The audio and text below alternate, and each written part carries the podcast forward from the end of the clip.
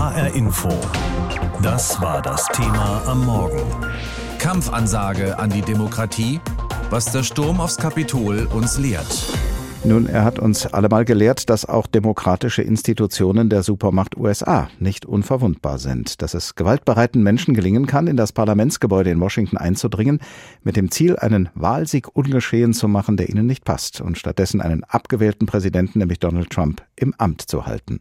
Unser Korrespondent Arthur Landwehr nimmt uns nochmal mitten hinein in das Geschehen vor einem Jahr.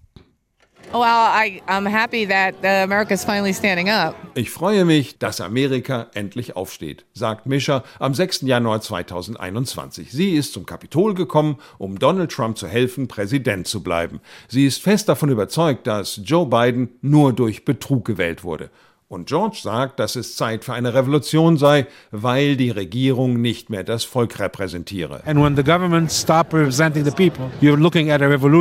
Was vor einem Jahr wie ein spontaner Akt von enttäuschten Anhängern des abgewählten Präsidenten aussieht, stellt sich zunehmend als geplante Aktion heraus. Aber wie hätte das gelingen sollen? Mit welchem Szenario? Kürzlich aufgetaucht ist eine 38-seitige Strategie-PowerPoint-Präsentation des pensionierten Oberst Phil Waldron für Donald Trumps Stabschef Mark Meadows. Und der sagt zu der, ich liebe das. Danach soll die Wahl als von ausländischen Kommunisten manipuliert dargestellt werden, damit Vizepräsident Mike Pence demokratische Stimmen für ungültig erklären kann. Als Bösewicht ausgemacht wird der venezolanische Staatschef Hugo Chavez. Und mindestens ein republikanischer Abgeordneter schreibt Mark Meadows, dass Vizepräsident Pence eigenhändig Stimmen für ungültig erklären solle, die er für verfassungswidrig hält. So zitiert der Demokrat Adam Schiff im Untersuchungsausschuss aus einer E-Mail. About a lawmaker suggesting that the former vice president simply throw out votes that he unilaterally deems das sollte reichen, um den nationalen Notstand auszurufen und Trump als Präsidenten zu erhalten. In einem anderen Szenario erkennt Pence einfach nur republikanische Wahlleute an, die dann Trump wählen. Nur Pence weigert sich, dies zu tun, was Donald Trump ihm bis heute vorwirft. Pence habe einfach der Mut gefehlt, sagt er. Mike, had he had the courage bleibt ein anderes Szenario ohne Mike Pence. Republikanische Abgeordnete verzögern durch Anträge die Bestätigung von Joe Biden als Präsident. Das war bereits den ganzen Vormittag über passiert. Dann, der Angriff auf das Kapitol wird gewalttätig. Es brennt, Schusswechsel, Tote. Der amtierende Präsident Trump wird gebeten, vorübergehend den nationalen Notstand auszurufen, die Nationalgarde zu aktivieren und im Amt zu bleiben, bis die Situation wieder beruhigt ist. Generalstabschef Mark Milley nennt das Trumps Reichstagsbrandmoment für einen Coup in Anspielung auf 1933, als nach dem Reichstagsbrand in Berlin die Grundrechte außer Kraft gesetzt wurden. Dazu ist es in Washington nicht gekommen und wahrscheinlich wird es nie einen Beweis für einen solchen Plan geben, nur Indizien. Und zu denen zählt, dass die Nationalgarde in Bereitschaft stand, aber nicht um den Kongress, sondern Trumps Anhänger zu schützen. Außerdem, dass sich Trump für Stunden weigerte, in der gewalttätigen Situation einzugreifen. Erklärtes Ziel der Eindringlinge damals war es, die formelle Bestätigung des Wahlsiegs von Trumps Nachfolger Joe Biden zu verhindern. Eines Wahlsiegs, den sie als Wahlbetrug bezeichneten. Etwa 800 von ihnen gelang es, in das Parlamentsgebäude einzudringen und die gemeinsame Sitzung der beiden Parlamentskammern Senat und Repräsentantenhaus für mehrere Stunden zu unterbrechen. Fünf Menschen kamen an diesem Tag ums Leben, zahlreiche andere wurden verletzt. Den demokratischen Wechsel im Präsidentenamt konnte die Aktion am Ende nicht verhindern, aber der Sturm auf das Kapitol ist gleichwohl auf unrühmliche Weise in die Geschichte eingegangen. Darüber habe ich vor der Sendung mit Jeffrey Radke gesprochen. Er ist Politikwissenschaftler und Präsident des Instituts für German Studies an der Johns Hopkins Universität in Washington und er ist früher als Diplomat im Dienste der USA mehrfach in Deutschland gewesen. Herr Radke, viele, die sich wissenschaftlich oder journalistisch mit dem Sturm auf das Kapitol beschäftigt haben, sind sich sicher, dieser Sturm ist nicht plötzlich und unvorbereitet losgegangen, sondern war das Ergebnis eines jahrelangen Verfalls der US-amerikanischen Institutionen und Parteien. Welche Belege gibt es für diese Annahme? Es gibt verschiedene Belege. Erstens gab es damals und hat sich im Laufe der Jahre herausgebildet ein loses Netzwerk von militanten Gruppen, von politischen Provokateurs, von Aktivisten und von Trump-Anhänger, die sich zusammengefunden haben in den Tagen nach den Novemberwahlen 2020. Und die haben eng zusammengearbeitet in den Tagen davor, also dem 6. Januar, um diese Bestätigung der Wahl von Joe Biden zu verhindern. So viel steht ziemlich klar. Welche Rolle hat denn der damalige Präsident Donald Trump selbst gespielt? Hat er den Sturm auf das Kapitol, wie viele vermuten, tatsächlich initiiert und orchestriert? Genau welche Rolle er gespielt hat, bleibt immer noch ein bisschen im Dunkeln. Aber dass er damit involviert war, ist außer Frage. Das gab in den Wochen nach den Novemberwahlen verschiedene Versuche, juristisch die Resultate anzufechten. Trump war ein Teil von diesen Gesprächen und von diesen Vorbereitungen. Und die Anwälte, die die Resultate angefochten haben, waren teilweise seine eigene private Anwälte. Insofern war er Teil äh, und stand an der Spitze dieser Bewegung. Zumal er ja auch äh, entsprechende Reden vorher gehalten hat und zumindest Leute ermutigt hat, zum Kapitol zu gehen. Ne?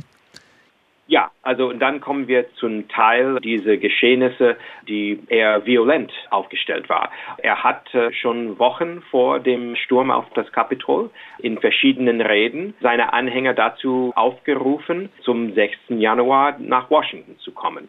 Und es gab auch unter den führenden Köpfen von diesen militanten Bewegungen auch Kontakte zum Trump-Kreis und sogar eine Art Lagezentrum in einem Hotel nahe des Weißen Hauses, äh, wo die sich zusammengetroffen haben.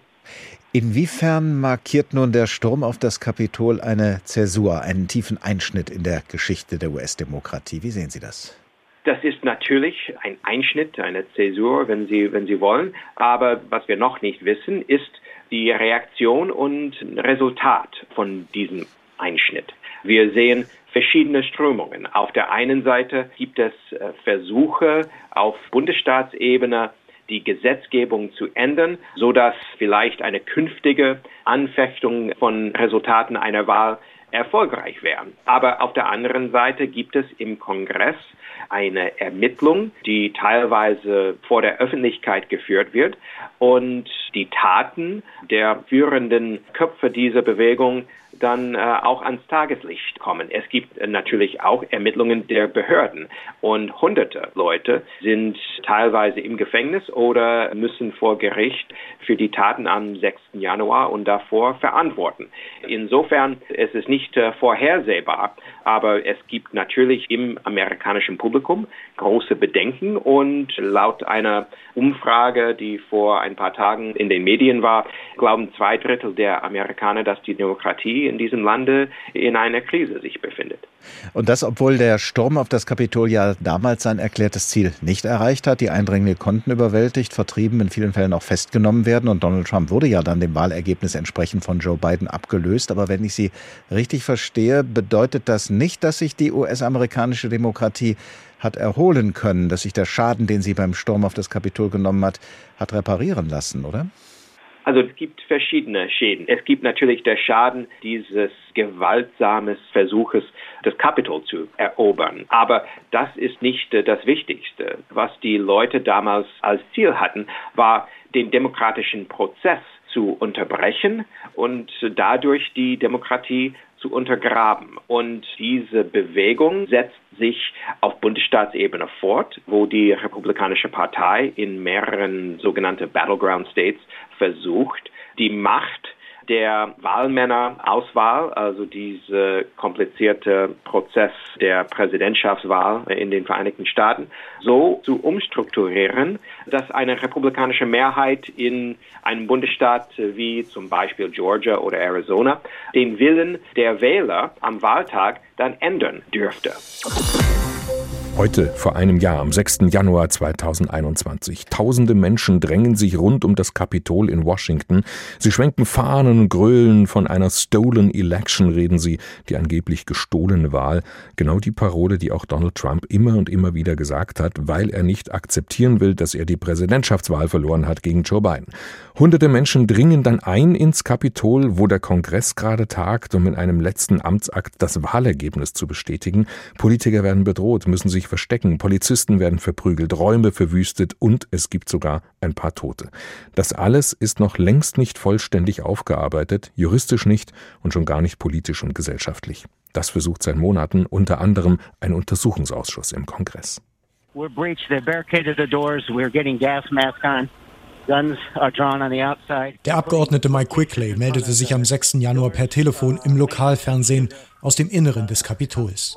Auch ein Jahr später fällt es dem 63-Jährigen schwer, im Interview die Gewalt, seine Hilflosigkeit und die Angst zu beschreiben. Obviously it was mind-blowing. Wir wurden überrollt von der Situation. Es war schwer zu begreifen. Das ganze Ausmaß der Bedrohung war einem nicht bewusst. Als ich die Schüsse links von mir hörte, die eine Demonstrantin töteten, überlegte ich, wieso kommt das jetzt von links? Da merkte ich, wir sind eingeschlossen. Zu der Zeit saß der abgewählte Präsident Donald Trump schon wieder im Weißen Haus. Vom Esstisch aus habe er die Gewalt am Fernseher verfolgt, erklärt die Abgeordnete Liz Cheney im Fernsehsender ABC. Wir wissen aus erster Hand, dass seine Tochter Ivanka ihn mindestens zweimal gebeten hat, bitte diese Gewalt zu stoppen. Trump tat lange nichts. Der Untersuchungsausschuss zum 6. Januar, dem die Republikanerin Cheney angehört, will auch herausfinden, ob der ehemalige Präsident sich damit strafbar gemacht hat. Uh, es gibt eine Reihe von strafrechtlichen Anhaltspunkten, aber es steht außer Frage, dass der Präsident gegen die Pflichten seines Amtes verstoßen hat. Ist der Verdacht belastbar, könnte der Ausschuss empfehlen, Trump strafrechtlich zu verfolgen. Die endgültige Entscheidung darüber würde dann bei Justizminister Merrick Garland liegen.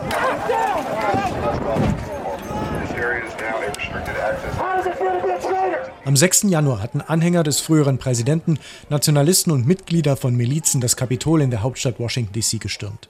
Das FBI hat mittlerweile in mehr als 700 Fällen Anklage erhoben. Neben diesen Verfahren gibt es eine politische Aufarbeitung und die wirkt mühsamer. Der abgewählte Präsident versucht, jeden Schritt der Untersuchungskommission zu bremsen. Jetzt muss der oberste Gerichtshof entscheiden, ob weitere Unterlagen aus dem Weißen Haus herausgegeben werden dürfen. Es ist ein Wettlauf, denn bei den Kongresswahlen im Herbst hoffen die Republikaner auf eine solide Mehrheit im Repräsentantenhaus. Sie könnten dann den Ausschuss zum 6. Januar auflösen.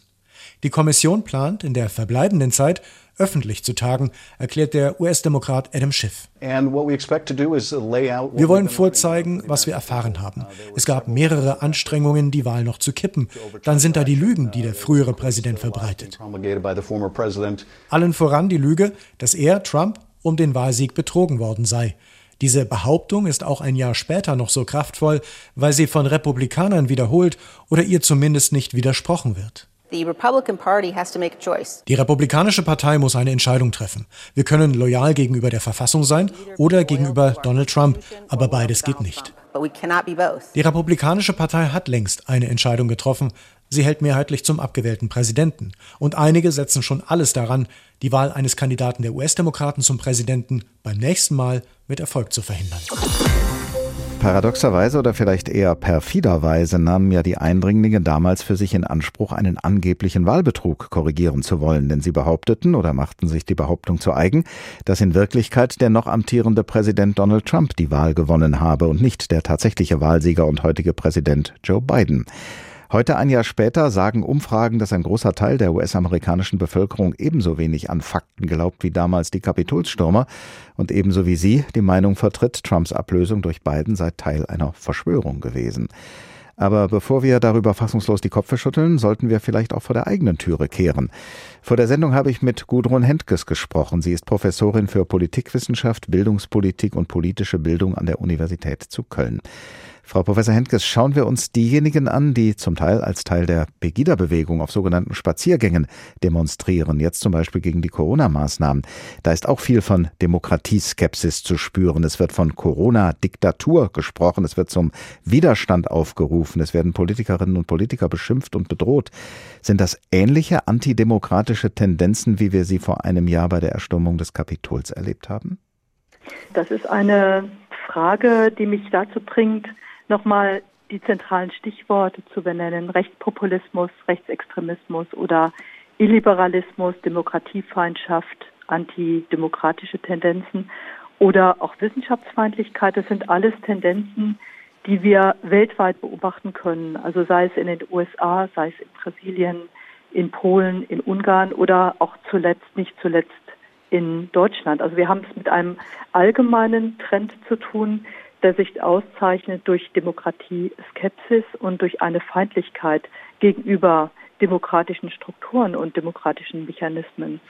Und wenn wir uns nochmal die Pegida-Demonstrationen anschauen oder die Sympathisanten von Querdenkern, dann stellen wir fest, dass wir es hier mit einem politischen Potenzial zu tun haben, das nicht ganz, aber in weiten Teilen rechtspopulistisch, rechtsextremistisch oder zum Teil auch neonazistisch ausgerichtet ist.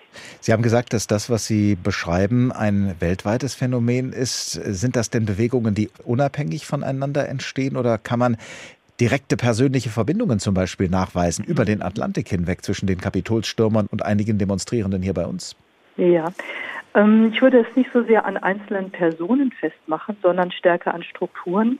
Wenn wir uns noch mal daran erinnern, dass im Jahre 2017 die identitäre Bewegung diese große Kampagne gestartet hat, Defend Europe und die zivilgesellschaftliche Seenotrettung bedroht hat, dann ähm, müssen wir sagen, dass diese Kampagne der identitären Bewegung nur möglich war, weil es in den USA eine Crowdfunding-Kampagne gegeben hat, die vorangetrieben wurde von der Alternative Right, die auch unterstützt wurde von dem ehemaligen Führer des Ku Klux Klan.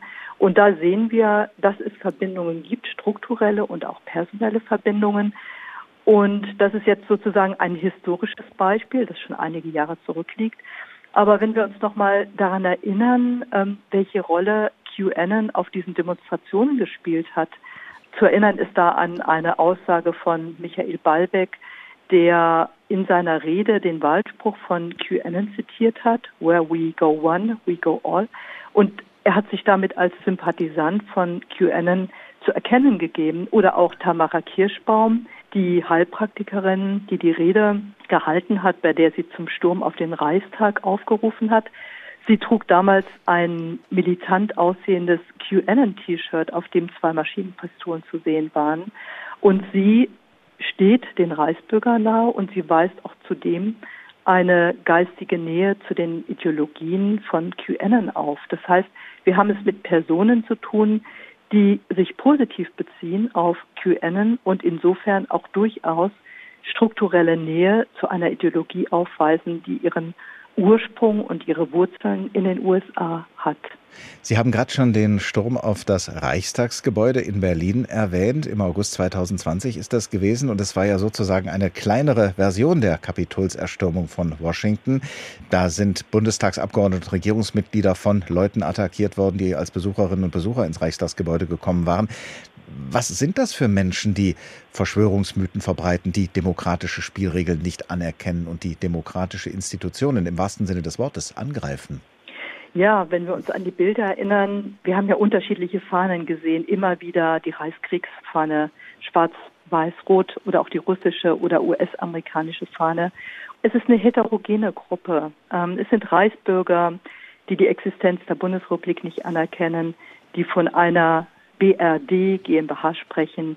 Es sind Neonazis wie beispielsweise der Dritte Weg oder Freie Sachsen, aber auch Mitglieder und Sympathisanten rechtsextremer Organisationen, unter anderem auch zahlreiche Mitglieder und Mandatsträger der AfD. Es sind Verschwörungstheoretiker, Personen, die Verschwörungsideologien befürworten und auch Anhänger von QAnon. Das heißt, wir haben es mit einer gemischten Gruppe zu tun, die aber ungeachtet aller Unterschiede sozusagen ein gemeinsames ideologisches Band aufweist, und zwar eine ganz, ganz tiefe Überzeugung von einem Deep State, von Verschwörungsideologien und die sozusagen durch diese Vorstellung zusammengehalten wird, dass man diesen Deep State bekämpfen müsse und sich auszeichnet durch diese Vorstellung, dass es einen Tag X gebe und dieser Tag X sei eben mit diesem Sturm auf Berlin und dieser Erstürmung des Reichstags gekommen. HR Info. Das Thema. Wer es hört, hat mehr zu sagen.